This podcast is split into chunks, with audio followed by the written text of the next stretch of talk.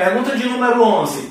O que é renda passiva e como conquistá-la? Para quem já vem acompanhando as outras perguntas aí, vai ver que nós já conversamos sobre isso, já respondemos essa pergunta no meio da, da conversa que nós estamos tendo, certo? Mas, para quem não está acompanhando, vamos lá. A renda passiva é um dinheiro que você recebe que não é proveniente do teu trabalho. Então, ele é proveniente de ativos de renda, como, por exemplo, imóveis, né, o aluguel que você recebe dos imóveis, aplicações financeiras, dividendos de ações, o, a rentabilidade de alguns produtos financeiros, juros sobre capital próprio, é, enfim, e outras modalidades de investimento, como royalties, inclusive, de negócios que você porventura possa ter uma participação, tá?